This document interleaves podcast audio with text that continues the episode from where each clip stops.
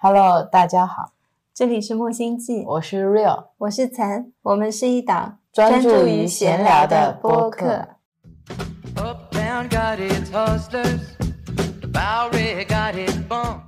今天是二零二二年七月二十日，现在是晚上的八点半，礼拜三。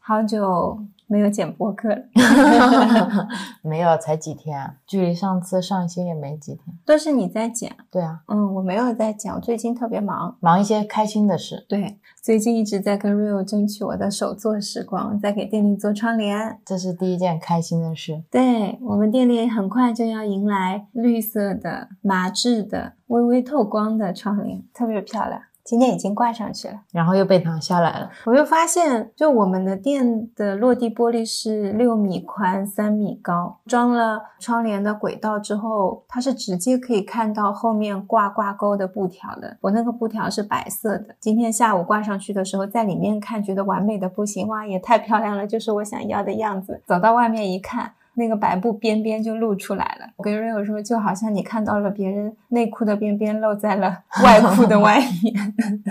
我本来其实不是很介意的，我还在找理由。我说这一条白边和旁边的白墙啦，跟我们的 logo 啦，都是交相辉映的，试图让你放弃重做它。哦，原来你当时只是试图让我放弃。我看你想做他的信念有多坚定嘛，这是一个考验。他对于我来说是百分百，嗯，就坚决支持你的决定。我们又把窗帘拿下来，店里面有一个能高到五米多的梯子吧。搭在店里这两天一直放着，我觉得把它当一个艺术品放在那也是很好看。是的，是的。今天下午我在修补窗帘的时候，那个光从梯子那边透过来，然后照到桌子上面，就有梯子上面一条条的横荡嘛，非常的漂亮。我还趁机拍了点照片。我当时看到光过来的时候，我就马上不能做窗帘了，我要去拍照了，因为光来找我了，它有点像跟我召唤，就说你快来，你快来。上一次我们拍产品照的时候，你就跑到。到了店对面的树下，在那边拍光影，拍的不亦乐乎。就是我刚赶到的时候，光就没了，就站在那边等。因为前两天也挺热的，就躲到树荫下面等了十分钟，终于来了。就发现地上的光影不是最美的，最美的是在一个扶手上面，就宽宽的那个扶手。所以后来你看，我爬到了那个扶手栏杆上面。是的，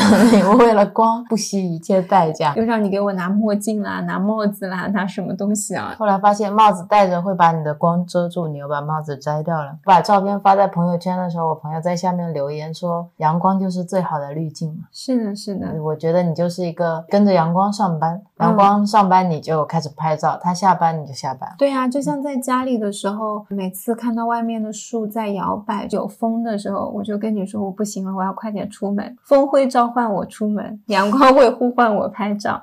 你路上今天不是骑着小电驴嘛？我们在路上的时候就看到哇，这沿路的树。影在地上摇摇摆摆，太漂亮，很想自己拿一个背景板啊、杂志什么的，就一路这样拍过去。有多少素材啊？根本不用打光，他们还要模拟一个树叶什么的。我们出了门就有，很幸福。我就只要带着产品就好了。虽然今天窗帘返工了一下，这个算是我出乎意料的返工，而且这个问题也比较难解决，但我们还是想到办法。我觉得做窗帘跟做手工对我来说是一样的，我很享受这个过程当中的快乐。这个快乐是一开始。是我也是不会用缝纫机的，从不会用到快速的为自己选择其中某一项技能，快速学习，然后到开始做出成品，就有很大的一种成就感。当我们一起把它挂到店里面的那个窗户上的时候，它所呈现出来的样子就是你想要的，你就觉得特别幸福。然后以后每次看到这个窗帘，你就会对它有不一样的情感。嗯，这个就是自己做，跟你买一件东西回来，有时候会有一些心情上的差别。我会跑过去问你累不累啊？要不要休息一下？你说不用，做的很开心。对，因为那个缝纫机虽然一百多块钱，它有个自动挡，就是那个小开关，你拨一下之后，它自己会走线，我都不用踩着那个踏板扶一下它，有什么可以累？一点都不累，你就让它做。其实这几天最累的是缝纫机。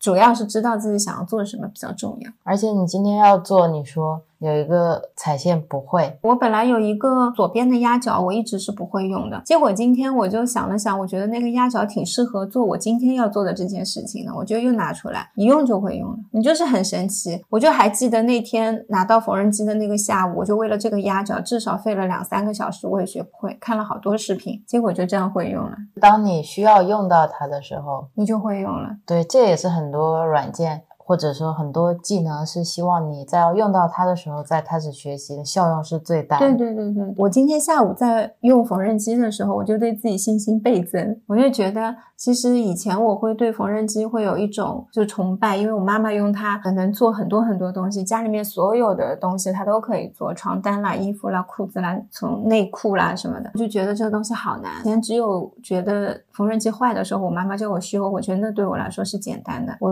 一直也学不。会，我去踩过，我觉得我妈就说我怎么踩的这么不好，线不直啦，然后一会儿线崩断了。我本来也没有预期自己会这么顺利，我觉得我至少花一个星期可能学缝纫机啊什么的，没想到第二天我就会用了啊，所以这就是一种意外的惊喜吧。就是我不预期我自己能很快把这件事情做完，反而好像比我想象的要简单一点，轻松一点。我觉得是你自己心里面。有它未来的样子了，是的，你知道你想要把它变成什么样子的时候，你就会挑选最适合它的工具。你不知道你想要的是一个什么窗帘，你也不知道什么材质，你也不知道到底应该用哪种线锁边啦之类的时候，你才会陷入一种选择或纠结或者迷茫。另外也是因为我自己没有使用的经验，所以有可能人家用的锁边压脚跟我的用法不一样。我是单纯的看它这个压脚能给我实现出来的那种功能，我不管别人平时是到底是把它用在哪里的，我只要实现我现在在制作窗帘的这个项目上就可以了，就觉得用的很轻松，就像我用 Keynote 在做设计一样。对对对对，是一样的感觉，就只要能够做出我想要的那个版式就行了。这个工具其实用其他更厉害的方式，或者用其他更厉害的软件，但我现在可能用不上。但是今天那个窗帘不是有正反面吗？我还问过你，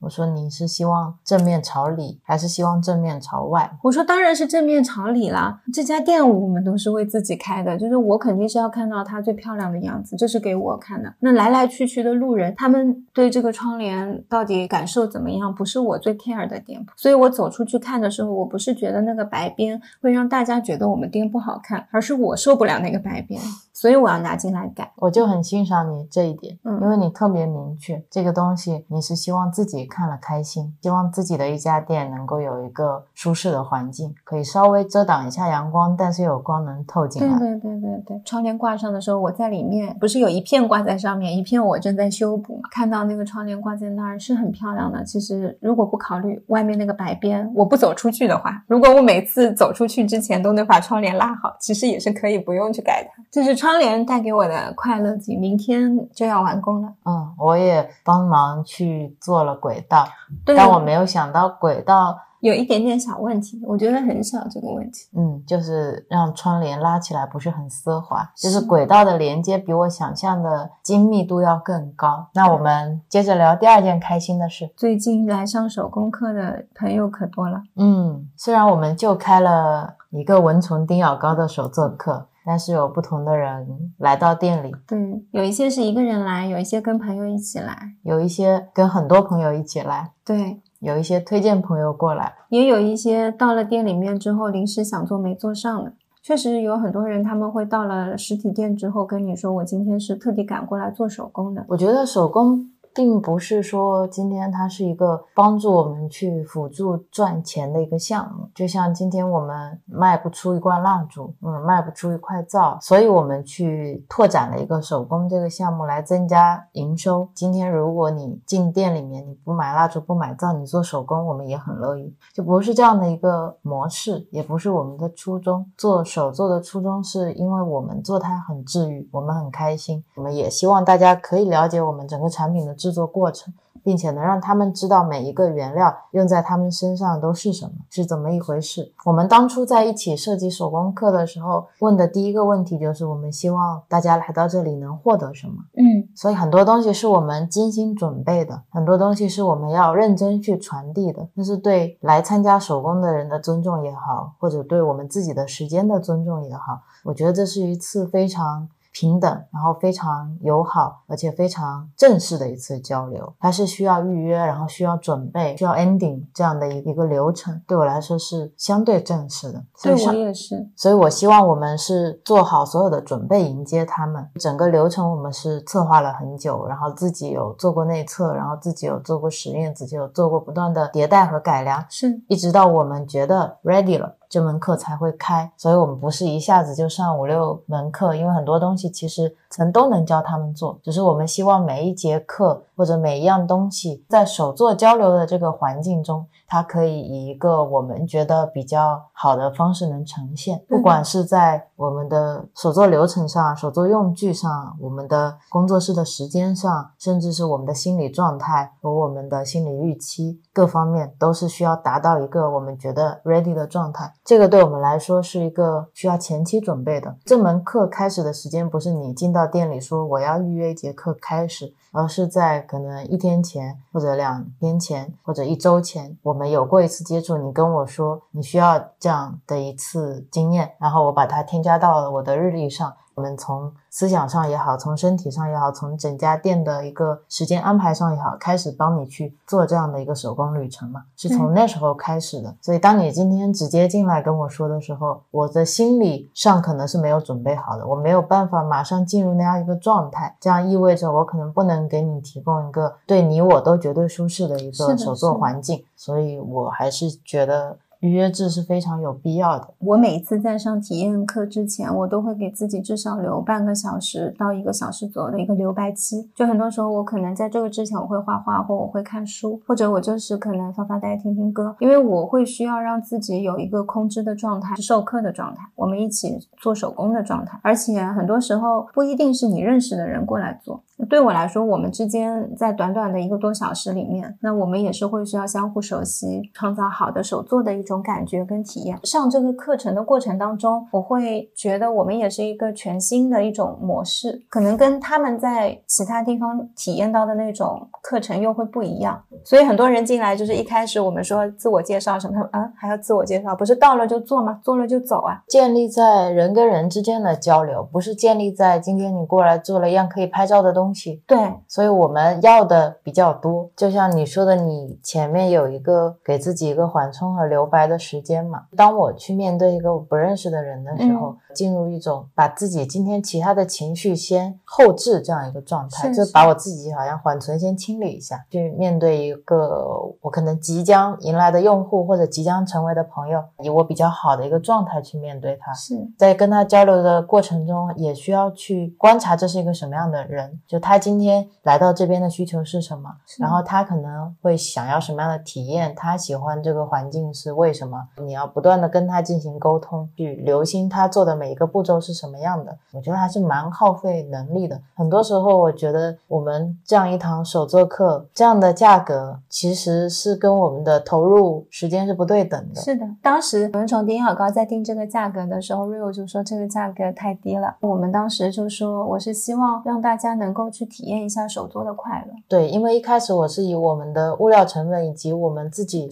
投入的时间成本来计算这个价格。我觉得我们投入的精力是。超过了这个价格本身的，对。但是就像我们的喷雾的售价一样的，就是你永远是希望让大家可以以现在市场规定的价格，能够享受到超过市售标品的价值的产品嘛？我也是支持的，我也希望更多的人可以。不用突破自己心理价格防线就可以用上比较好的东西，但是在手作这方面，我觉得是非常特别。就你不仅仅是面对产品，你要面对一个人的时候，它是全方位的一种交流。但我有给自己的一个底线，我之前跟你聊过，会留心自己的感受。在授课的过程当中，我也不是只是百分百的精力都在来体验的人身上，我会问自己，我跟他交流的开不开心？我们现在这种氛围感是不是我也是非常投入？非常快乐的。如果不是，或者是我感到不舒适的话，我会跟你说。是的，所以现有的我们的手作体验每一节都给我感受非常好，这也是让我慢慢对价格也好的流程也好会慢慢放松下来的一个原因。嗯，是因为我遇到了非常多很有意思的人，他们也带给了我们很多快乐、是是启发还有能量。我觉得在这个意义上是公平和对等的，我就会比较放松，因为每一个进来的人，我都都想跟他交朋友。我在以前工作的时候做过很长一段时间的 training，各种层级的，总是去讲一些重复性的东西，他很无聊。觉得我以后不会做这样的事情。当时我就觉得我是一个射手座，是一个希望自己不断有创造力，然后求新的一个人。一直重复这些，我肯定是受不了。但是上到第几节蚊虫叮咬课的时候，我就会觉得，嗯，不是，是这件事情本身我喜不喜欢做。像现在我虽然授课的内容是类似的，流程是类似的，但是我遇到的人是不一样的，所以其实每一节课都不一样。对，而且每一节课超出我预期的是他们给我带回来的东西，因为有他们，所以我也会去改良我自己的标签的设计，不断的去迭代我们整个体验课的流程设计，是的，是的。去修改这些步骤，去优化我们的体验。我觉得他们给我带来很多想象力跟创造力，嗯，也都是我没有想到过的。是，这是一个礼物。对，一开始我一直从我们自己的角度在嗯思考这件事情，老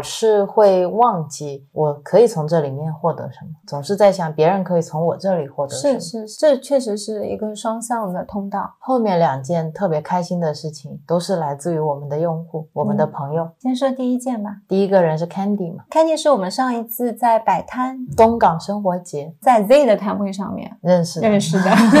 因为一直在帮 Z 卖水晶。她是一个看上去很酷的女孩子，对，又很搞笑。嗯，很健谈，是在杭州念书，舟山人。第一次看她，我就觉得这么好看的小姐姐，她不是很红吧？给我那种就是平面拍摄模特的感觉啊，因为她很高，对，有一个很明显的眼线，啊，眼线你看出来了。我就记得这个。她有非常鲜明的风格，不管是穿着、首饰，或者它整体呈现出来，我就会觉得它的风格特别鲜明。你在一堆人里面，不会是因为他的身高你突然看见他，而是因为他就是他，就是他很独一无二。他有自己的品味，我对他印象深刻，不是那天卖水晶特别深，水晶是因为我们在交流，不是后来去下面那个摊位去看的时候，看到他光着脚在那边玩滑板。他说是第一次玩滑板，前面在摊位好像说了一句他也要学滑板什么的，刚从楼上下来，她就在那边玩滑板了，而且是光着脚滑，因为穿鞋怕滑什么的。在他之前，我也去玩了会儿滑板，是小资好像教我的，小资很怕我摔下来，结果我还真的是会摔下来，我就说那好那好，今天不宜受伤，我说改天再玩。我觉得他是一个有什么想做的事情就会去尝试的人。所以他很快就预约了我们店来做手作。而且我们当时还没有正式上线这个星球蜡烛的课程，是然后我觉得可以为他们开一次内测，带了他的好朋友网名机智豆过来，很可爱的两个小姑娘。她当时晚上还要坐赶飞飞机拖了个行李箱就来了。Candy 逻辑性非常强，我跟鸡之豆两个人做手工的风格有点像，随心流嘛。Candy 是一个画出来的星球是这个样子的，他做出来也能做成那个样子。我觉得这个人怕不是有天分吧？我们的星球蜡烛，它其实是有一个星球一样的模具，可以自己去设计你的星球是什么样子的，然后有不同的色彩，可以加进去不同的味道。前半部分我是参与了的，他很有想法。设计自己的星球的时候呢，他就是要从自己出生到死亡，然后每一个阶段不同的时期，用不同的颜色来代表，对，然后他就完整的画出了自己的一生，是的。然后他说他几十岁要穿桃红色荧光绿的衣服，就是希望自己老去的时候依然可以光鲜亮丽，然后他就会在那边计算一共要用到多少种蜡，呃大概多少克？多少的颜料，对，然后在没有跟他讲这个制作流程的时候，他自己有一套自己的流程，并且非常合理。其实他那天主要受限于飞机的那个飞行时间，我觉得他如果能够把航空公司控制住的话，他那天这个手工就可以更成功。所以那天我坐在那边跟他们一起设计星球的时候，我也是蛮受启发的。嗯，我觉得我们是提供了一个手作课，提供了了一种工具，但是他们给了我很多不一样的思考吧。他可以通过这个工具到底做些什么？我一开始觉得是一种你自己对自己审美的品味的体现，但后来我跟他们一起在聊的时候，我一开始也不知道自己要设计什么星球，我可能就想把自己喜欢的颜色色填进去而已。然后在听完他讲要用这个来代表自己的一生的时候，我当时就开始思考，那我看中的东西是什么？有哪一些热爱的东西？嗯，开始去思考自己的人生态度、价值观，然后并且希望把它呈现在这个手作品上的时候，意义就不一样了。其实我听完他们的想法之后，我都觉得特别好。我脑海里面有的是他们不同的县城应该怎么样能够更好的去实现它，在这个过程当中可能会遇到什么样的一些困难，大概预估的时间会有多久？我当时脑子里快速的是在转这些东西。你在想它如何落地实现？会很希望他们有这么好的创意，他们真的能做出他们想要的那个东西，哪怕最后不是那样。我中间经常说我做是安心留做，但你也会接受这个过程当中的一些变化跟变动，但你还是会留着初始的那一张设计稿，到你最后做成的那个成品，这是一个非常有意义的过程。对，所以通过它，我也会喜欢上这堂手作课，因为它能让我表达我自己。对，对，它给了我这个维度的想象。我一开始觉得它只是一个表现色彩的手作课而已。嗯，尤其是当我把画笔都拿出来，大家一开始都都迟迟不敢动手，在想怎么样把它画得更好看。我看到你们的那种迟缓，我就觉得我们平时生活当中其实现在太少有机会拿起画笔，好多时候你都是被电子化的东西所替代了，包括拿笔也是。就现在我每天能拿起笔的时候，是我看书的时候。那很多时候，如果我不看书或怎么样，我不一定会拿笔去写字，我们可能用电脑就代替了。你再见到这些东西，你会觉得有一点像小时候在用的，好像它被呃你拦在了某一个年龄层之外。就是中间你跟这些画笔的联系，或者这些铅笔的联系是有个断层，很长的一个空白期，可能从初中以后你就没有用了。如果你不是学美术艺术类的话啊，对，中间都是用键盘来替代掉了，所以你对这段时期是空白的。所以当我拿起这个水彩笔或者这个画笔的时候，我也是一下子回到了小学，嗯，就不知道该怎么办。明明只是一个圆嘛，然后就可能可以随心的去涂色的时候，大家会想说，那我该从何下笔呢？就是会想的更多一些。但我那套画笔，我原来也没有跟你讲过，这套画笔是一个朋友送给我的。他当时呃送给我的时候，我也很讶异，因为我喜欢画画，很多人是不知道的。但是我会在星巴克的时候，会经常喜欢画那些海报，就哪怕我有一个形象经理负责画海报，我也总是要说这个东西给我画，这个东西给我画。然后他有一次做形象经理的时候就问我，我就说我很喜欢画画，但是因为后来初中之后我就没有继续学了嘛。那他离职的时候送了我这一套画笔，当时我很想学彩铅，但一直没有给自己买，没有选好品牌嘛。他送了我之后，我就觉得非常惊讶，好像就是你很想要的东西，就有一个不太熟的人就突然给了你这套画笔，至少陪了我有十几年。你看最短的那一根才用了二分之一，我就是一直保持让它有。我来了舟山，我也会带过来。我想画画的时候，我就会拿起它。那你应该要告诉他什么？哦，我没有他联系方式了，换了手机。希望他听到这期播客吧，很想感谢一下他。是要谢谢他，每一次想要画画的时候，就是因为有这套彩铅笔在，我就不用去找铅笔，因为它是一大盒嘛，总有一支有颜色的笔是削尖的，就会拿起来画。觉得是他让我这么多年，呃，一直能有画画的冲劲动力。就像我要准备看书的时候，没有笔就会有点焦虑、抓狂。是的，我就是希望手头上一定有一支笔，然后这样我就可以安心的看书是一样的。嗯，说回来，Candy 就他有让我除了这个概念特别有想象力以外，还有他对我们喜爱的表达，是是是，也是非常让我感动的一件事。对他听我们的播客，听出了一种播客弹幕的感觉。对你们，如果如果他听了这期播客，你们就可以在下面看到很多像弹幕一样的评论，超有意思。几分几秒听见了什么，然后我有什么想法，而且很有意思的是，他很认真的撰写了对我们店的感受，不管是各大平台，对小红书、微博、朋友圈和大众点评，是都写了长文，超认真。我都我跟你说，花钱都请不到这么认真。是的，我真的何德何能的感觉。对，Rio 那天看到大众点。点评的评论，当时就说：“天呐，真的写的也太好了！”就是我想写个软文，我都写不出。对，而且他为了我们，就是在每个平台还要发不一样的。你想，这就是一篇论文了。是是是，就发生了一件特别搞笑的事情。是的，就是大众点评的评论消失了。对我看见了，就发的特别长，然后带了图片。他说他看我们大众点评没有评论嘛？他说怎么能？我爱的店铺没有评论呢？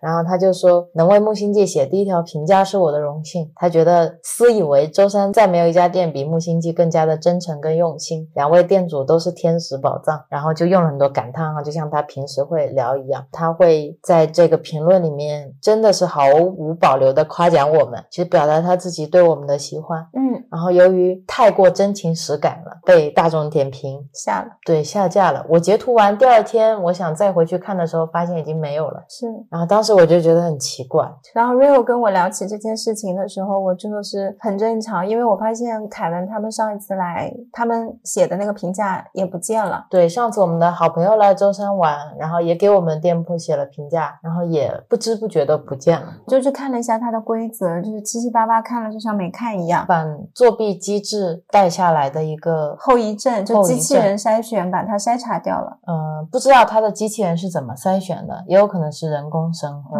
它会让你进入一个非常尴尬的境地。今天如果我要作为一个专业的嘛，就是大众点评员，比如说我去评价一条评论，我就可以拿到几十块钱。我是作为一份收入的话，它是有个规则给你的。是的，是的，他会告诉你总体好评要打四点五颗星，不能打满五颗星，然后哪几项可以打，哪几项不能打。评论要带多少图片，他会发给你，里面会告诉你你要写哪几项评价，然后评价要怎么样才真实。你的夸奖的语言中一定要带一些他虽然哪里哪里不好，就比如说老板的态度虽然不是很好，但是这个里的菜实在是太好吃了，就类似这样的评论，然后还要带上今天是因为周末跟我的好朋友一起过去玩，精心编织的这条评论像是真的一样。这样很 tricky 的就是今天有一个人就是真情实感的喜欢这家店，他就是特地赶过来，他也不是说什么周末刚好路过这随便搜了一下过来的，然后他真的就是超级喜欢这两个店主，然后写了这样一条评论。由于他感情太过充沛啊，反而会被认定为是一个假的评论，被认定为是个刷好评。在我来看来是一件特别荒谬的事情。是啊，就会让我对大众点评上其他的评论产生质疑。那那些目前正在被展示的评论，那他们又是什么呢？我会怀疑那个世界到底是真是假。就因为他这样的机制，就是太多人知道他大概是什么样子的了，所以他们这些专业刷评论的人，他们可以很好的符合大众点评需要的评论的要求。嗯，所以它就变成了一个水军的世界。大部分被它的规则拦在外面的，反而变成了真实用户，因为我们不懂它的规则。嗯，我们用的只是我们本能的一些情感的反应，然后这些东西就会被机器也好，被人工也好，认定成为它是一个不真实的。大众点评对我来说就像是百度一样的。今天你在百度上，你想到第一页前几名的搜索，然后每一名你要竞价多少钱？大众点评也是一样的。今天你想要在比如说嗯静安区的咖啡店排行榜前几名，每一名要付多少钱？点击进去要多少钱？他们都是以竞价为原则在展示东西的。就这家店铺被展示出来，不是因为它今天真的吸引到了这个用户，不是因为今天它的服务到底多好，或者它的理念到底多好，仅仅是因为它比别人多付了一千块钱。嗯，所以这就是我不喜欢这个平台的原因，也是我现在自己也很少用它的原因。但我还是会再用它，因为没有其他更好的能让我去及时了解这个商家的一些营业时间也好、地理位置也好的一个更方便的软件。如果有一天有的话，我可能就不会再用它。嗯，所以我觉得一定会有更新的软件能够替代它，让用户跟商家之间的联系更加紧密、更加真实。对，我觉得会需要这样的平台，嗯，所以我觉得上面是一个虚幻的世界。是一个被筛选过的世界。所以我觉得有时候我的评论不展示在这个平台上，我也不会觉得说这件事情很重要。我也不是特别喜欢这个平台，所以即使在上面你看到木星记没有星，或者两颗星、三颗星、一颗星，我我也不是特别介意。但是 Candy 很介意。嗯，那天是我跟 Candy 说的，然后我就跟 Candy 说你的评价不见啦。他说怎么可能？他没多久之前刚收到到大众点评说他的评论被评为精选评论，怎么可能没有呢？他一去看也没有了，就是开始发起申诉啊什么的，然后就跟我说大众点评必须要给我一个解释。我就觉得他的性格太可爱了，可能我放在我这里，我会觉得哦，不展示就不展示了，我就还懒得去跟他们说。我就是觉得庆幸的是，Real 在第一天的时候把截图了打印出来放在了我们那个来自宇宙的反馈那面墙上。曾经拥有，哎，我就觉得说拥有过这么好的评论，这么真实的评论就很感动。结果他说不行，到第二天他跟我说评论回来了，申诉成功了。他说大众点评给我回复了，就觉得这个性格好直率。所以大众点评它的这部分审核机制带来的副作用是需要真实的用户自己去承担的。是啊，你想要每一条都能被展示，你就去学习啊，你去学习它的规则。然后你学习变得不像一个真实的评论，你就不需要每次去申诉了。然后你每一次发之前都是脑子里面会对这家店有个既有模板，不用按照自己内心的想法，比如说我觉得这家店主真是太可爱啦，巴拉巴拉巴拉，这些话写了都是会不被展示的。你脑子里就会有那种应试规则出来，是就会有一个标准。所以在那个时候，它已经不不再像是评论，像是范本。对，如果你为了能够更好的展现出来而去改变你自己的表达方式的时候，我觉得反而就会变得没有必要，没有意义。对对，嗯嗯嗯，也是他后面带给我的一些思考吧。对，然后那一天是 Candy 先坐飞机走了，就留下了鸡汁豆，很幽默的一个人，超幽默。我那天下午笑的不停，可开心了。所以 Candy 说他跟鸡汁豆两个人在一起快乐是加倍的嘛？嗯。他们俩是一定会有协同效应的，就性格是非常的随和，大家都很直接也很真诚。对，然后他们俩回去以后就焦急的等待着蜡烛脱模。然后我第二天出来给他们稍微补了一点，明天是可以给他们了，可以给他们拍拍照，然后寄给他们。嗯，我觉得也是一个很有意义的过程，然后也让我们对这个课的正式上线有了一些准备。很感谢他们出现在我们的店里，对，给我们带来了很多能量和快乐。是的，是的，嗯嗯。嗯。下一个开心的事情是土豆拍来拍去啊，他在我们上一期播客下面留言说想来探店，嗯，我说怎么会有人在播客上留言来探店？我就问他你也是舟山的吗？然后他加了我微信说是的，是的。他说他在成都念书，暑假回舟山，他平常会经常听小宇宙，就在上面搜了一下舟山，想看一下舟山播客能搜到什么，居然搜到了一个宝藏播主啊，听了我们的播客，嗯，就很想来我们店里感受一下。就预约了手工课，然后来店里，我们聊了一块钱，嗯，聊了一块钱，聊了很开心。我那天在准备课程的时候，我刚准备好，我就看到我们那个大落地玻璃窗前面走过一个女生，她跟我笑了，我就跟她笑，挥了挥手，我猜可能是她。大多数时候，他们到的时候，可能在落地窗看见我，不一定会像她一样跟我挥手，可能会笑一下。然后她就带了一个相机走进来，我们就很自然的开始聊天。就播客真的很神奇，她好像听完我们之前从开店所有的事情。之后我们就已经很熟了。是的，你说的每一件事情他都知道，对，都很新鲜。然后就今天过来见真人，面基，面基，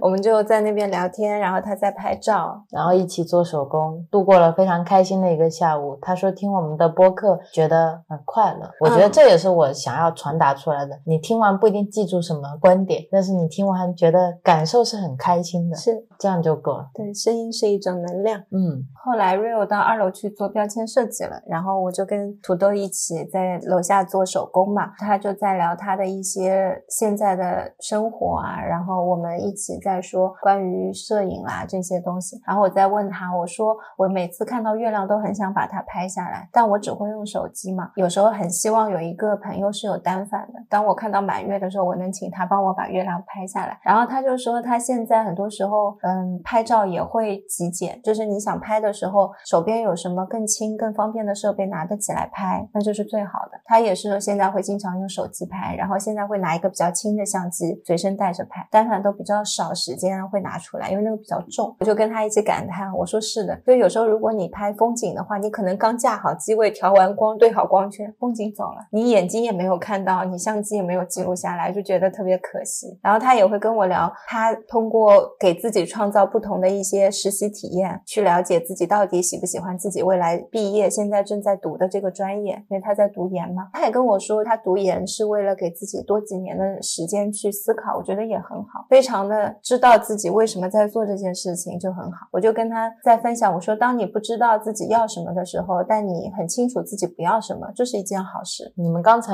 在等光影，然后光影走了，我感觉就想起之前我看像莫奈他们画画，嗯，摆一个画架，然后在湖边或者在太阳底下，你就是看那个光影，他们就是在那边画一天，根本跟不上光影。那个时候也没有相机，他们真的是用时间在捕捉这些流逝的光线，就会每天下午再到那边，希望太阳再出再现能看到。哎一样的光影，然后再继续作画。对他们来说，世界是非常平静缓慢的。是如果第二天下雨，他这幅画可能就画不了了。对啊，而我们现在有相机，其实是相对于他们来说是更快速、更方便，但反而观察力下降了。对就你对细节的捕捉、对光的捕捉就没有那么敏锐了。嗯，像我手机拍照的话，一开始就你会很容易从那个小小的屏幕去看这个世界，去看你想要拍摄的这个世界，去在乎它的构图、它的对光，然后现在到底怎么样。但你如果把那个手机拿掉，如果你用你的眼睛去看，去看你眼前的这幅画，它到底是什么样子的，跟你手机里是不一样的。对，有时候手机或者相机，它真的是你用一个四四方方的边框住了你自己的眼界，就这种感觉。对对对，我以原来拍一些景的时候，就会觉得手机有点小，就是你想拍的更多，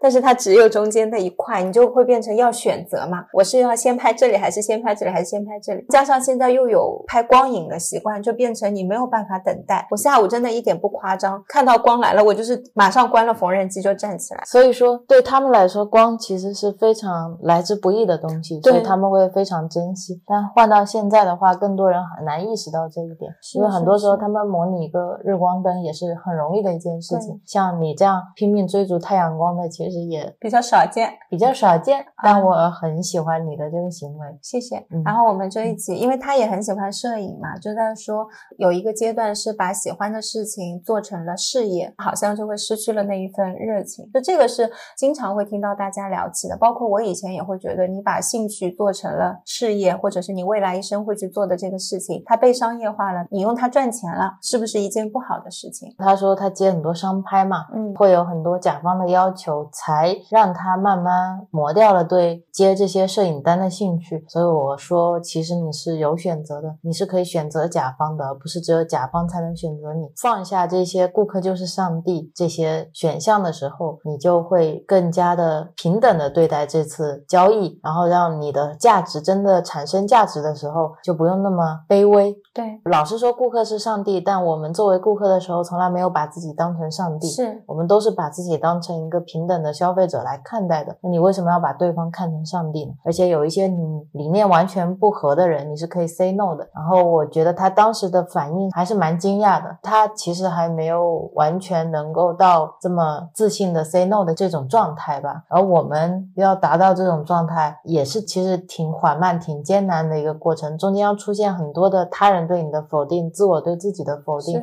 所以我们很多时候坚持下来，是因为身边有一个能够站在你身边，一直跟你站在一起的合伙人嘛。对，你们是有相同的那颗北极星的。对我们能够站在一起，一起往前走嘛。我觉得这这是我们呃相对幸运的地方。嗯，它是我觉得也是有一个阶段，就是你在前期的时候，可能有一些东西会稍微摇摆一下，慢慢走着走着，你就知道自己哪些东西不合适之后，你就会开始给自己做减法。因为我们现在就是，我觉得在商业上也是一种减法。而且当时在聊到关于一个曝光的事情的时候，嗯，他因为觉得我们的店很好，就希望我们能够更多的有推广嘛。他自己以前也有做过新媒体运营，对对对，所以他也在想，是不是可以去跟一些网红进行合作，或者更多的去增加店铺的曝光量，这样才有可能去让喜欢你的人可以知道你嘛。是这一点上，我们达成的共识是，我们都知道，如果不增加曝光量，就是如果你连发声都不发声的话，比如说你有一万的曝光量，里面有十个人是会看你一眼的，有一到两个人是会喜欢上你的，可能有一个人是会热爱你的。但是如果没有这一万的曝光量，你可能就遇不到那一个真正热爱你的人。嗯确实是会有这样的事情的。嗯就在这种选择当中，有些时候你是需要牺牲一些 ego，需要放下这些东西，去接受更多甲方的要求，去让自己有更多机会能够站在聚光灯下，能够有机会接近那一万个曝光量。我觉得这是一个大多数人现在的做法嘛，也是一个嗯，我觉得没有什么问题的做法。嗯，对，这是当时我们能达成的一个共识嘛。是我们不是说一定是要做那个少数派，只是目前可能我们想要的东西正好是成为了那个少数派。对，其实我回头想这个问题的话，我觉得这中间一定是需要取舍的。对，其实它是关于流量的一个像悖论一样的问题。嗯，就是你如果不去曝光的话，很有可能喜欢你的人他是没有办法发现你的，你就像在黑暗中一样嘛。但其实一旦你一直秉承这样的想法的话，你就会进入流量的漩涡。所以我觉得有时候你需要放弃一部分被发现的可能。嗯，我用另一个角度来讲，就假如说这个世界别人发现你，或者你们会遇到，它不是因为你的曝光，它不是因为流量，就只是因为你们的频率。哦，超过了我的认知了。我就觉得这是一个需要平衡跟取舍的地方。呃，如果我觉得我需要更多的曝光，我要一万的曝光有一个人喜欢我，所以我需要十万的曝光有十个人喜欢我，那一百个人喜欢我，我需要有多少的曝光？我会等量不断的去增加我自己的曝光量，不管是投入我的运营成本、我的精力各方面的成本都花在这个上面了。首先，我们精力是有限的；其次，我们不是希望快速的积累到那一千个喜欢我们的用户户，这个东西是一个长期的积累。但是一个特别好的预兆是我们开店的这段时间，没有在进行任何流量曝光的情况下，我们已经开始积累一些会热爱我们的用户。这一点上让我其实还蛮惊讶的。对，就以地摊为例好了，我们在不同的区域都有摆过摊，其实我们在不同的区域都会遇到这样的人，所以有时候大家会用客群区分城市里面不同的区，像杭州上城区、下城区，舟山可能有东港、凌晨，大家就会以对那边的一些居民住户他们的一些背景去进行分类，消费水平进行分类。但我觉得你再大的这样一个区域里面，总是有那些人存在的，而且他们好像总是能找到你，对，总是会在你这儿停留，就自然而然的开始交流。所以我说很开心的一件事情是，从我们的设计也好，从我们店铺的装修也好，各方面来说，我们这家店不需要我们去介绍，它已经自己能为自己说话了。是是，这是我们一直在做的一个最大的努力，就是让店铺自己发声。那今天如果有个人路过我们的店，他进来了，我们两个都在二楼工作的时候，他在一楼逛完一圈，他就知道我们想说什么，嗯，我们是一个什么样的人，我们有什么样的价值理念，包括他今天在小红书上看到我们的店铺，看到我的产品的详情简介，买到我们的产品，看到包装这一系列，不需要我跟他进行沟通，他就能知道我们是什么样的一个人，什么样的一个状态。我觉得这是我们有一直在做的最大的努力吧。嗯然后我们在有限的时间里面积累到了这些特别热爱我们的用户，给了我极大的信心。是，那同时也说明，如果一下子给了我五千个热爱我的人，我也没时间去应付，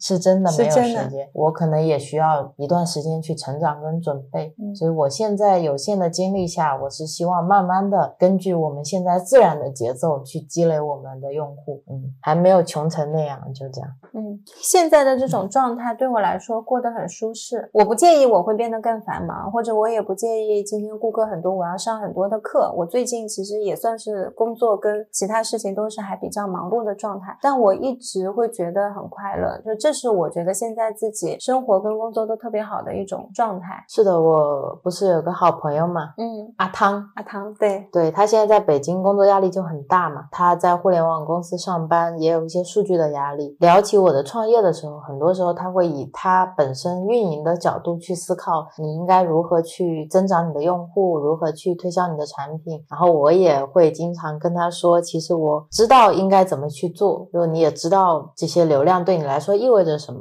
但是我需要在我的工作和生活当中去找一个平衡。我不是希望无止境的去挣钱，就我希望自己过得幸福、快乐、健康。嗯然后在这个同时，我可以产生一些有用的价值，传递给别人。这个部分是我的工作，但是我不以牺牲我的生活为前提来换取我工作的收入嘛，嗯所以就需要不断的去取舍，跟不断的去平衡。这是现阶段我们做的好的，就是我们平衡的很好，我们两个人都很开心，然后生活的很好，也有更多的精力和能量投入到工作。对，这是一个双向的补充跟充能吧。我觉得工作跟生活也是这样子。所以，我们创业最大的好处是我们有平衡的自主权。对，不需要在两个角色之间相互剥夺。我我觉得很重要的一部分，不让我们拉扯的是，我们放弃了一部分的数据，放弃了一部分可能会带来的收入啊，或者流量是的，是的，是的，就是我刚刚说的，我们可能要放弃一部分被发现的机会。对，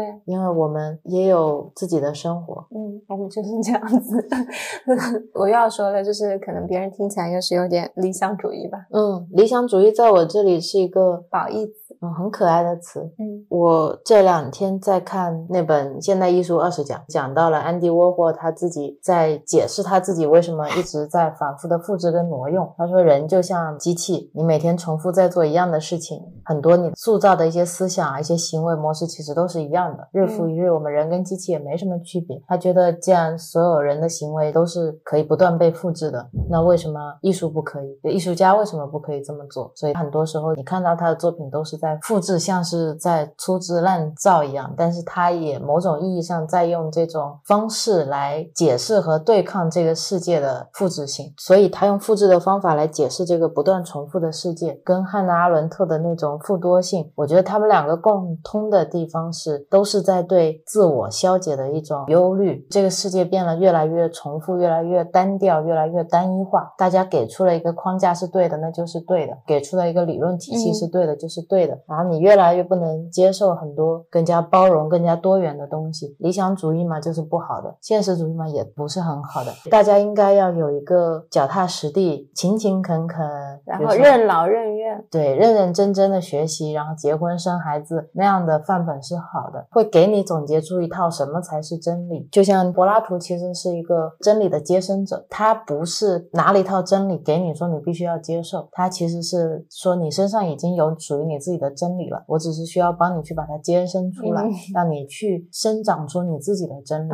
所以他会有很多反复对你的诘问，试图去探索你到底是怎么想的，以你个体、你的成长经历、你的思考问题的方式出发，去来阐述你自己对这件事情的解释。所以苏格拉底式的这种辩证法也是一直从小到大影响我的嘛。但是苏格拉底不是被审判然后死了嘛？柏拉图是他的徒弟，柏拉图就觉得哦，原来苏格拉底的这这种。对真理的接生是没有办法去唤醒这些渔民的，所以他觉得我们应该有一套教育式的方式、教育式的体系。所以他有著名的洞穴隐喻嘛？他觉得大家都是被框限在那个洞里面，看不到未来外面的世界是什么样的。那我就告诉你一套真理应该是什么样的。我觉得很多时候我们现在社会说希腊哲学死在了苏格拉底死的时候，就是因为现在越来越少有人去告诉你你你自己应该要怎么想，而告诉你你就那样想。就是对的，嗯，所以我不觉得理想主义不好，我也不觉得商业不好，有很多时候是你自己没有重新给它下一个定义，我也不会觉得有独特性是不好，嗯，就是很多时候你跟别人不一样，就会觉得啊，我是不是哪里有问题？我怎么跟他们不一样，或想的不一样？我觉得本来每个人的想法就会不一样，就像我们之前跟凯文他们一起在聊，就很多时候人生好像也会有一个 role model，但是都没有问过我想要过怎么样的人生，怎么他就变成范例了呢？那要找不也是我自己去找一个，对吧？从小应该不是说你嗯想要以后要做科学家，还是要做数学家，还是要做什么？我说不，我就想种地，嗯，想做一个农民，这就不好嘛？这也很好呀。你问我的问题是你以后想做什么？你没有问我说你猜一下，我想让你做什么？对啊，现在很多时候都变成了这种反向猜忌。我问你一个问题，其实是希望你揣测我这个问题背后的答案是什么，是，而不是真的想倾听你内心到底是。希望变成什么样子？包括很多父母教育孩子也是这样，他就是希望这个孩子回答出他想要的答案，对，然后就是那个乖乖的孩子。是啊，嗯，所以现在更多的，你像大家在看艺术一些画作，就是在看它的一些独特性啊。那为什么在那些地方就能看见，在我们身上就一定是觉得这样不好那样不好？因为大家觉得艺术家都是死后才有钱的，觉得艺术家生前都是穷困潦倒的 所以他不鼓励你成为艺术家，但是他。希望你欣赏艺术有那种审美的气质，以便于你进入上流社会之后，你可以更好的跟他们进行交流，有所谓的谈资。我这样是不是太讽刺了一点？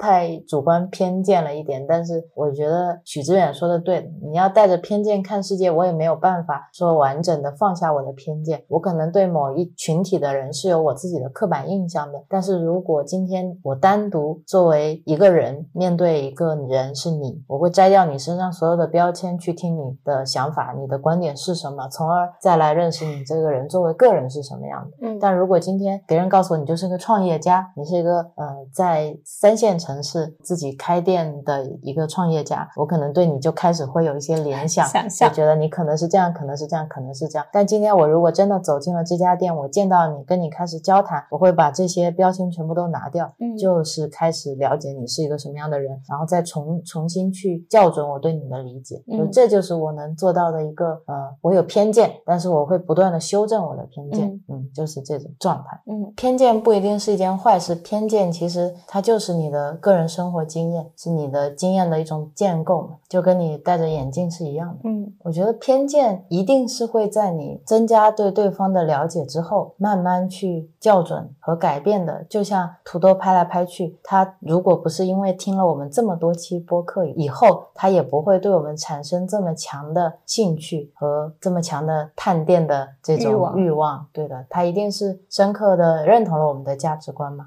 嗯，我有时候不由自主的，比如说对一个人很容易形成一种自我的初印象，尤其是一个陌生人，你刚聊了一下，你就不由自主，好像以前的经验就会对他形成一种印象。这种印象可能是好的，也可能是不好的。好的对我来说，你在见到他之前，你会有一些更高的预期，美丽的误会，就会觉得，哎，他是这样这样这样，但可能见了面之后就不是这样。又或者像你说的，就有时候对他形成了不好的一种初步印象，见了面可能慢慢就会去修正。其实我觉得这两个都是一个修正的过程，但是我现在是会在这个初步接触的过程当中，尽可能少的去让自己形成这样的初印象。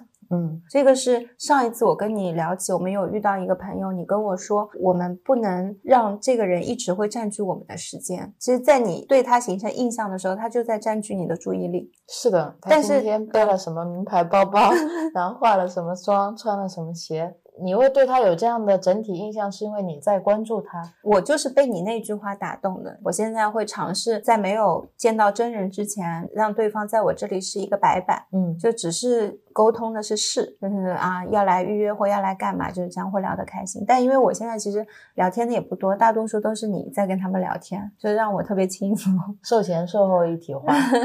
嗯，这个是你给我的。但我很开心的是，我们多了一个时间维度来参考自己的世界的时候，很多时候确实是会更加珍惜自己的时间。嗯，是，还有就是要尽可能花在一些真实的东西上面，像刚才我说的那种，你对别人的猜测，然后揣测，嗯，说他可能是这样的人，可能是那样的人，所以你一切这一些的想象，等到你见到了，多接触几次，你都知道了。是的，是的。但是播客是一个不一样的地方，嗯，声音是很真实的。，对，就像土豆拍来拍去那天跟我们说，听我们的播客会感觉就坐在我们身边听我们聊天一样，嗯，就这种亲近感是达到了我们想要的那种真实的状态。嗯，是的，是的，所以我们还是会一直继续的听播客，也会继续的录播客。对对对，也很感谢土豆土豆拍来拍去，给我们带来了很多好的反馈和鼓励。是嗯然后那天下午他快走的时候，我在楼上做标签的时候，就顺便把我们的一些微信聊天记录，就他给我们的一些反馈，就直接贴到了留言板上。然后他走的时候，他也发现，他就觉得好开心。嗯然后他跟我们说，跟我们待在一起的一个下午，觉得很温暖、很开心、很治愈。听到“很治愈”这样的形容词，我还是觉得我也很治愈的。嗯，双向治愈嘛，嗯，对吧？来我们店的朋友都特别的好。是的，我我觉得接触了这么多来我们店里的人，每一个都很打动我。是，所以今天那个小哥哥也没有打动你。哦，对对对对，这是下一件事情，也是开心的事啊。嗯就今天下午我们在店里，我在设计价签，你在做窗帘。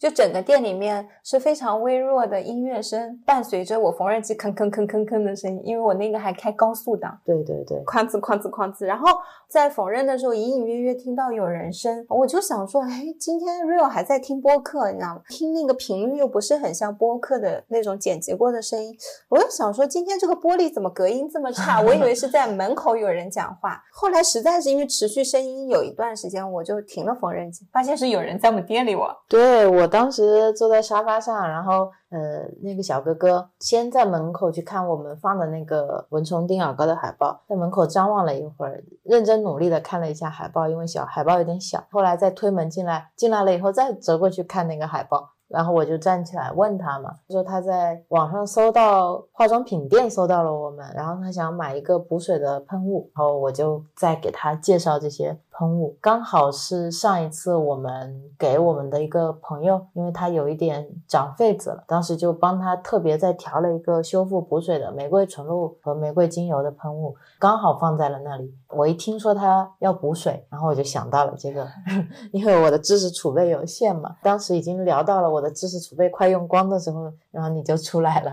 对，我听到他在说什么补水什么，我说哈，我说这种业务不在我们目前销售范围内啊，就怎么在店里讨论的这么热烈呢？然后我就起来起来，我就正好看你要过来找我，就看到那个小男生，看上去像学生一样，在为他今天的这个一脸就有一点痘痘，然后嗯想要寻找一款补水的喷雾，原因是他刚去了一家美容诊所祛痘吧，去完痘，医生跟他说需要适当的补水。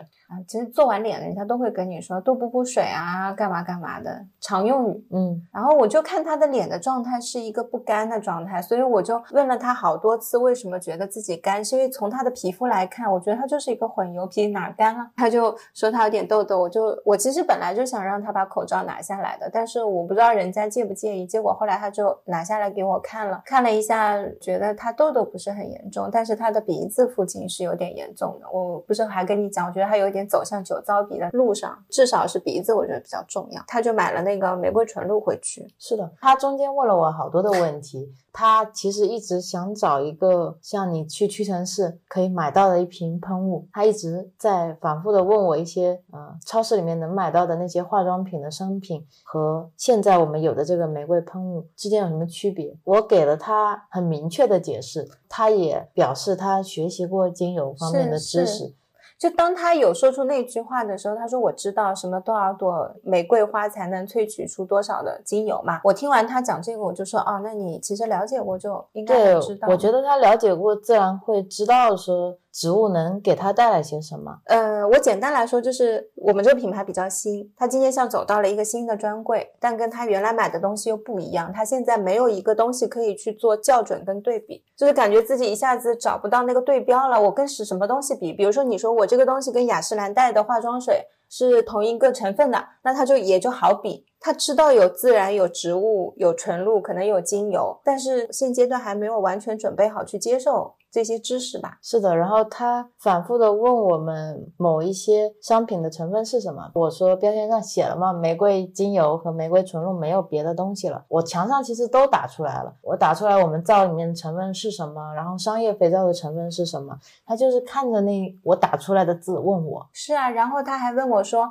嗯，就是那你们这些皂跟商业皂有什么差别？我就指了墙上你打的那个，说为什么要用手工皂的理由。我说这上面其实都有，静下心来随便看一条，你就知道你为什么要用了。我平时都不跟顾客讲这些东西的。对你反复的跟他解释什么样是敏感的皮肤，什么情况下会敏感，然后皮肤有时候可能真的不是敏感肌，有可能就是你每天用这些表面活性剂给它造成的不断的刺激。当我们不断的解释这些东西。东西的时候，我马上知道要停了。嗯，我知道他没有准备好要接收这个东西。是的，是的。我的停止是在于在墙上，我指着那个，他说我不是不高兴看嘛。他跟我讲了这句话，这句话没有让我带来不适，但是我知道说，OK，皮肤是你自己的，你自己都没有准备好去了解怎么样让你的皮肤变得更好，就靠我告诉你。然后我反复的在讲一些东西，你其实也没有听进去。对他一方面说墙上字太多了，对，然后他看不进。我们在说的时候，他又听不进，对他还是听不进，他会反复的问，然后我就觉得可能确实是今天我们之间没有办法达成一个很好的共识。就像我们的好朋友凯文也是一样的，他一直有用我们的产品，他也是会可能隔一两个礼拜突然会问我们，哎，那我们这个皂的成分是什么？我们会不会考虑出什么氨基酸的洗面奶啊？再告诉他一遍成分，他就说哇，那成分很好呀。但是在可能在一两个礼拜之前或者一个月之前，你跟他讲讲这些东西，他还是没有处于一个希望接受的状态。他可能跟这个小男生差不多的一个状态，他会觉得有一些商业的表面活性剂或者有一些知名品牌的东西总是更好的。是是是，就他也是没有完全能够接受的。可能过个一两个月，他会主动过来问你这些问题，在跟他讲的时候，他的接受度就会慢慢慢慢慢慢在变化。对我觉得他可能也是还没有到自己会打开心房的那个时候嘛。这个时候说再多东西，我觉得都是互相浪费时间。后来不是我去二楼的时候，我想起来去皂间，然后就想起来你说我最新做的那个紫草的的液体皂。你觉得用起来对痘痘皮肤还挺好，就想起昨天晚上跟我讲的这句话，然后我就送了他一瓶小的。我问他，我说你人参的气味介不介意？他以为我是要卖这瓶东西给他，所以就对我特别防范，就跟我讲，就问我很多问题。后来就是其实也是稍微可能有点严肃，我就说这瓶东西我是送给你用的，是我的新配方。如果你想用你就拿走，你不想用你就留下。我说我想送给你是因为 Real 告诉我他用了之后感觉对痘痘的皮肤比较好，这也是一个新配方，我也没有发售。然后他他就说他要用。是的，我当时心里面是有一点顾虑的，是因为我不觉得他准备好用我们的产品了。我觉得很多时候，当你在关心他的时候，他觉得你在推销，我觉得这就是一个很不对的频率。嗯，如果当时就会对你送他的这个行为会有一点点怀疑的。因为我觉得我们还有很多很喜欢我们的用户，他们还不一定用得到这款产品。那今天为什么会把它送给一个呃陌生的，然后也没有接受度那么高的一个路过的用户身上嘛？等他走了之后，我就有跟你聊这件事情。我就说我其实不是送给他用的，我是送给他的皮肤用。你说，当他把口罩摘下来那一刻，你看到他脸上的那个痘痘或者痤疮也好的时候，你觉得你是没有办法忽视这个事实的。对啊，我看到他的脸的时候，他可能去美容院，人家告诉他他脸上的一些痘痘是比较严重，但在我见过这么多痘痘肌里面，我觉得他不算严重，反而他的鼻子是让我觉得他那个是要尽早去看，因为如果真的是酒糟鼻的话，那他后续会很麻烦。可能今天来找补水的这个需求也是他们开发的，就碰巧来了我们这里。但是我看到他那个皮肤，我就会觉得他会需要去用一款更合适的一款清洁产品，那恰好我们有，我就是有。所以我说，我今天这个产品，如果是他这个人，我可能不会给他用。但是我看到了他的那个皮肤，我给了他用，说他可能也不会好好珍惜我们的产品。然后我说他会用的，你说他的皮肤会知道的。今天突然想到 Z 那个时候跟我讲起水晶的那个事情，就说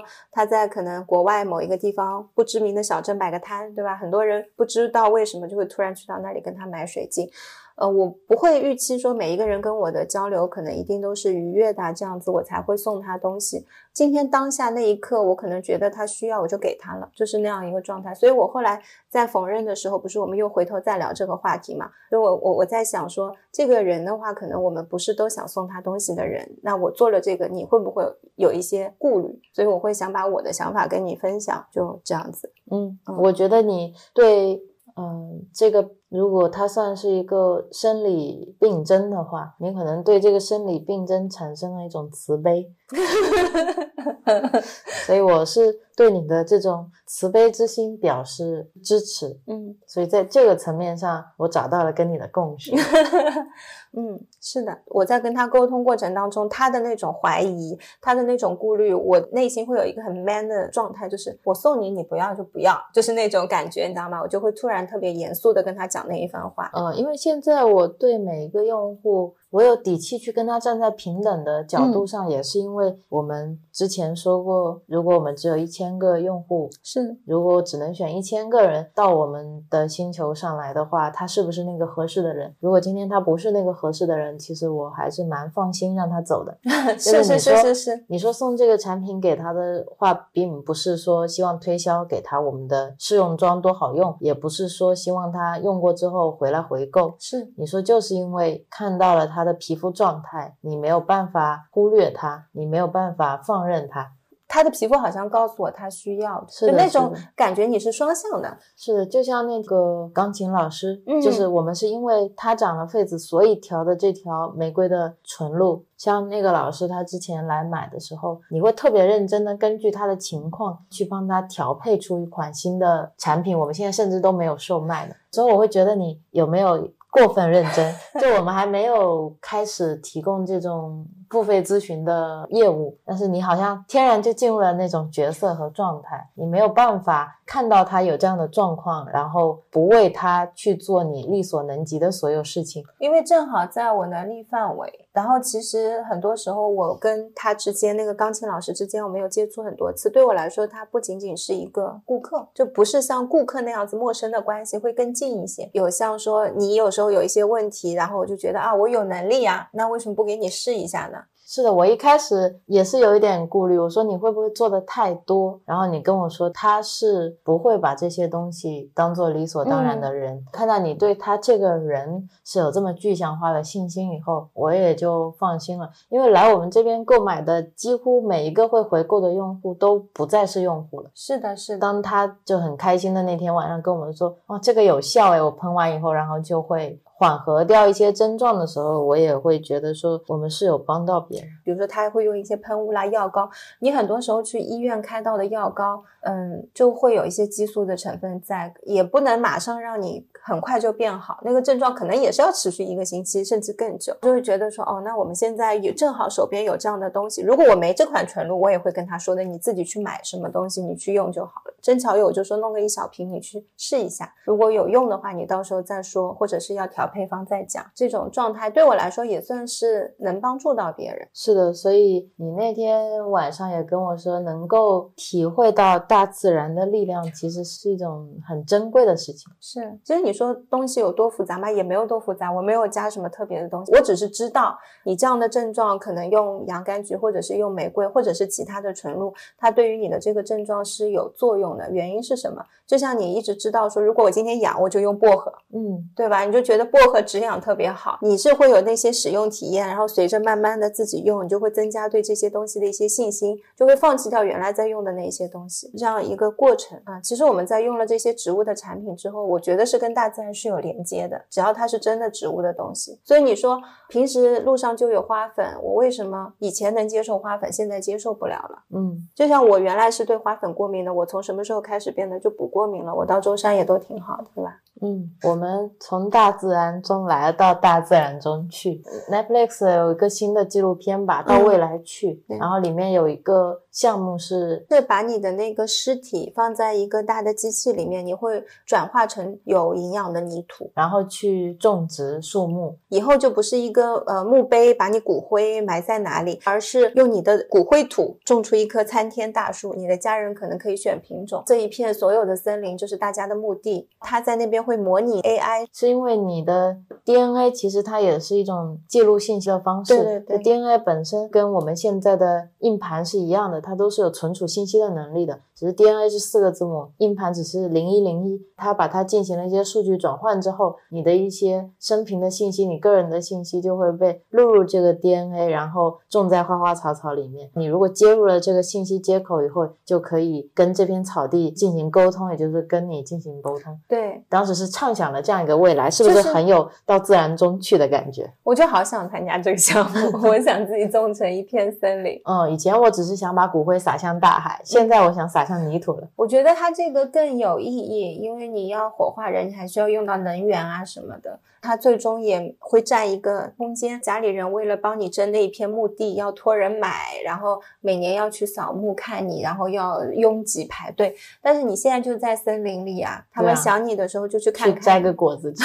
对，就种成果树好嘞，就到哪一个季节的时候去收。我觉得这才是我想要的那种方式，是，就很希望他们能够成功。是嗯，所以他说人终是？尘归尘，土土归土，是嗯有道理的。是的，嗯，是这个项目我也很期待。很期待他的成功，这样子。嗯，还有最后一件开心的事，哦，我们昨天去看电影了。嗯，看了海清的新电影《我是因为听了海清的那一期播客，当时他讲他花了十个多月去拍这一部电影，讲到了很多中间电影的细节，他为什么接了这个片子。对，他说现在很多商业的电影就像开连锁店一样，是开起来千篇一律，但都是一些商业的套路嘛。他觉得这部片子看完剧本以后，它不是一个连锁店，它可能像我们一样，我觉得是一个小而美的一种手作店吧。所以我当时觉得是可以去看的。你原话是说，那我们要去电影院支持一下，用消费投票嘛？是是是，嗯，当时看完之后的感觉就是还不错，我觉得是有在努力的实现一些生活化的场景。我是很喜欢电影的开篇，就是泥墙，然后一个方方的口子，外面一直有声音在讲方言嘛，然后跟里面的人对话，但是里面的人一直没有出现，然后镜头落到了一头很好看的驴身上，再切到后面开始的场景里面。像海清的话，他对白特别的少，就是有好长一段时间，我觉得怎么都没有对白，只是看肢体动作在判断他们两个人之间的关系啊，剧情的进展。我看着看着，哎，我觉得这样也挺好的，因为我觉得海清他们的演技很好，没有台词我也看懂了，觉得他也没有对于一些人物关系有过多的铺垫，尤其他在中间昼夜的切换非常的突然。电影院嘛，就正黑着，他突然就一下子就亮了，他这个中间是没有那种过渡的，每一场那个昼夜的戏都是这样子，包括后来。海清的死也很突然，就甚至海清的那个死，突然的让我想起了前面的昼夜。我就想，哦，这个电影可能就是这样吧，让你感受到人生的无常，就像黑夜跟白天，就突然就亮了，就这样。嗯，他们两个演员都很有生命力。对我跟你一样，我也是觉得这是一本不需要台词的电影，光从他们两个人的肢体动作、眼神和一些行为上面，你就可以观测出他们的生活状态是什么样的。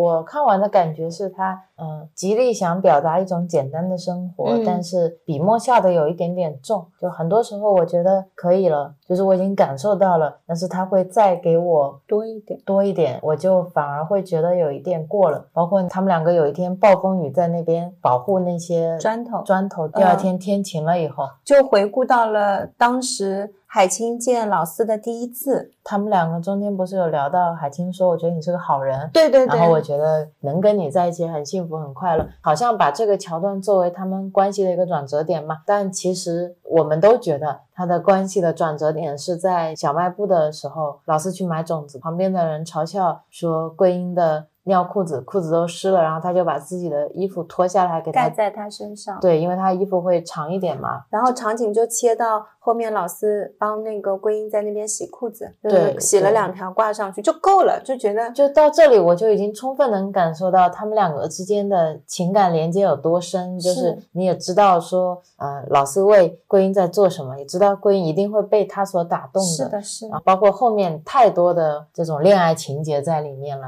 其实不需要这样过多的语言，我都能够感受到他们两个之间的那种张力。反而这个时候，你再表现更多的，包括把谷子放在手上，然后捏出一朵花，一共电影出现了三次，我就觉得有一点太过了。对我来说，我觉得我现在可能喝无糖比较多，那这种对我来说就是有点甜，是吧？标标准糖。嗯，我也知道在农村生活里面也是会有这种浪漫的情节在的，即使他们是用一些其他的方式。都是能表达爱的，这点我是理解的。但我觉得作为一个电影，能让观众感觉到适当的甜度是很重要的，尤其是在他这种写实的电影里面。嗯，因为我本来以为他有这么多的一些生活场景，包括他电影的那种开篇的拍摄方式，嗯，在上半集的时候让我觉得就是一个非常生活化的电影，然后我就很沉浸式的看他干农活啦，然后我就在想，你有些地方是不是会看不懂啊？他为什么要这样？为什么要那样？对，为什么要把稻子扬起来？你说那个风一吹，能够把一些灰尘和杂物吹掉，然后让谷子就会落到地上嘛？这个我是完全没看懂。包括他们建房子的时候，把酒瓶酒瓶弄碎的，然后粘在上面。你说这是一个排水？我当时也是一下没看懂。我作为一个没有建过房子的人，没有种过稻谷的人来说，是很新奇的。其实我是很享受这个状态的。但就是他试图表现一个平静的乡村生活，但是太集中性的展示一些不平常的东西了。就像你说，他们可能一生过了几十年，但是呈现给我们的只有两个小时，所以我感觉他会。想讲的太多，然后没有愿意把一些东西删除掉，对，啊，就是这种感觉。我当时看到这部电影的时候，我想起来，呃，算命嘛，那个算命的老唐头，他的媳妇儿不也是一个不会说话的，有一点有一点健康问题的，然后也是在他哥哥嫂嫂家里，然后睡在那个羊棚里。其实他们的境地和遭遇是比较像的，只是他可能比桂英的那个角色会更加的没有自理能力。他真的就是从头到尾没有一句台词，嗯，因为他也不是演员，他是真实的一个纪录片嘛。像老唐头对他有责任，然后有爱也有嫌弃，你都是能看到的，非常非常普通，但是非常非常的动人。就你能看三四个小时，是需要你完全沉静下来去进入他的那个生活状态的。我一开始对这个电影开头。给我带来的这种感觉，我预期是我能够进入到这样的一个状态，但是他又给了我很多其他的东西，好像我今天希望看到一个淡妆的人，但是他化了好多的浓妆，就会有这种感觉。嗯，然后有一些地方像，嗯，老四特别善良，拆了好几次房子吧，那个燕子窝，他特别珍惜。最后一次拆房子的时候，他还问能不能等那个燕子孵出来，孵出来再拆，过几天说就可以拆。人家说不行嘛，他就去赶。赶了那个燕子，然后房子拆了之后，他会把那个燕子窝捡起来嘛，会很心疼。他去打水的时候，看到水里有蝌蚪，然后他会把蝌蚪捞出来放掉。嗯，但是后来有一场戏，他跟桂英两个人在田里面干完活了之后去洗手，就有一条小小鲫鱼在河里面，他拿起来，我以为他拿起来就给桂英看一下之后就会放掉，结果他拿起来烤了给桂英吃了。就你对他已经建立了一些非常仁爱的预期。因为当时看老唐头的时候，其实那个算命的老先生他自己挣的钱不多，但是他是一个非常正直的人，他也会去市场上买那些被关在笼子里的鸟，然后他会到野外去把它们放生。他们身上是真的会有这种善良的，嗯，但是在你刚才描述的这个桥段里面，他们好像铺垫的太多了。对，通过他描绘的那个场景，然后老四的表情是一种善，是一种有爱的状态。后来又吃了鱼，鱼还那么小。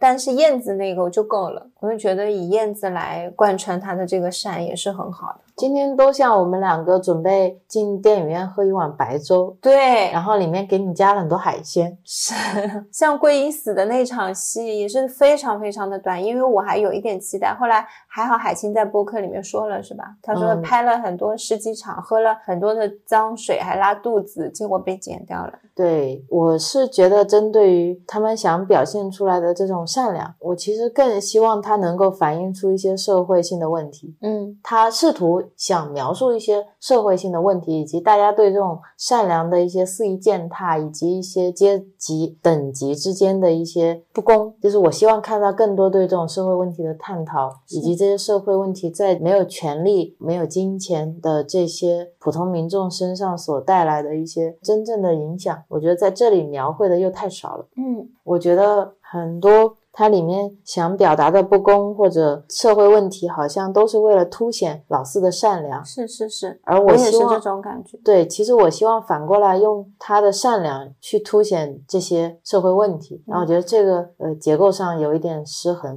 嗯，但是我看到了一个真的是有很努力想拍好一部电影的导演吧，他想用一个更不同的视角来描绘一个我们可能很难在电影院看到的这种是的，是那倒。确实是，他这个电影场次排的也特别少嘛，一天大概就一场。我们这边的电影院有一天还没排，我以为要的以后都不会排了，下架了。对，紧张的我都想出岛看了。后来第二天又回来了，我们才看上嘛。电影院的人可能加上我们两个人也不到五个人吧。嗯，我就觉得这样的电影就很少是你会去电影院选择观影的类型。很多人去电影院希望看一些超级英雄电影或者一些喜剧、开心麻花的电影。票房往往会比较高，嗯，但是像这种比较偏情感类的或者写实类的，大家好像不大愿意看，嗯，这一点也是我觉得还蛮需要去支持的一个原因。是的，是的，同感。嗯，那电影先说到这里吧。好的呀。嗯，最近推荐大家去看《怪奇物语》的第四季，还有《间谍过家家》，太好看了，也很好磕的一个 CP 家庭。哦，那个《间谍过家家》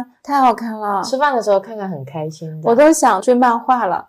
嗯，最后一件开心的事情，还有一件，就是我们买了投影仪在路上，明天就会到了。是，对，七天无理由退还货，我们要试用一下。不知道我选择的对不对，以后我们就可以在店里面看《怪奇物语》了。哇，好的，那等到过了夏天再在店里看电影吧，费空调。嗯，然后我在选这个投影仪的时候，本来我是觉得二手市场会有很多人买了投影仪以后在家又闲置了，所以准备要卖掉。一开始一直在闲鱼上找，找了很多闲鱼的卖家以后，发现其实他们都是数码店的老板，他们就是商家本人，就你在闲鱼找不到真正的二手卖家，就这也是让我觉得很很令我唏嘘的一件事情。就你要在上面鉴别。就像你在淘宝下面看不到真正的评论，你在大众点评上找不到真正的好的商家是一样的。我在闲鱼上也找不到真正想出投影仪的卖家。然后我觉得选择成本过高了以后，还是选在了京东买，因为我觉得在京东买，虽然我要花更贵的钱，并且我还买了一个五年换新的对保修，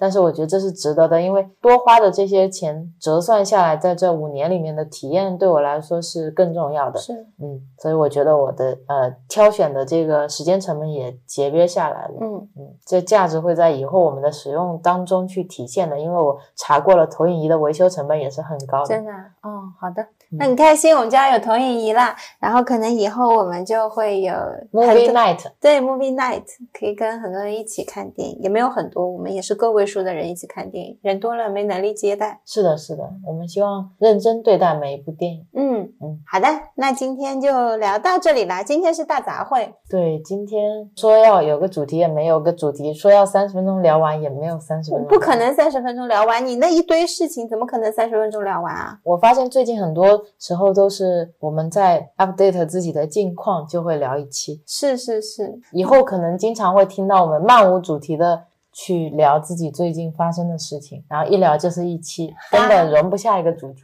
因为。播客最近录的不频繁，然后呢，就会有积压一些事情想要跟大家分享。对，今天陈就是跟我说，今天可以邀请你录播客吗？我说可以，才有了今天这一期播客。对，不然的话，我们因为最近要看剧啊什么的，可能就又过去了。对对对，希望我们尽早剪出来，尽早可以跟大家见面吧。好的，那大家拜拜，拜拜。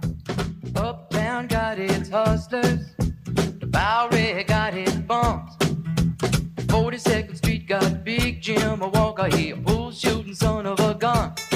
Yeah, he big and dumb as a man can come, but he's stronger than a country horse. And when the bad folks all get together at night, you know they all call Big Jim Boss just because. And they say you don't tug on Superman's cape, you don't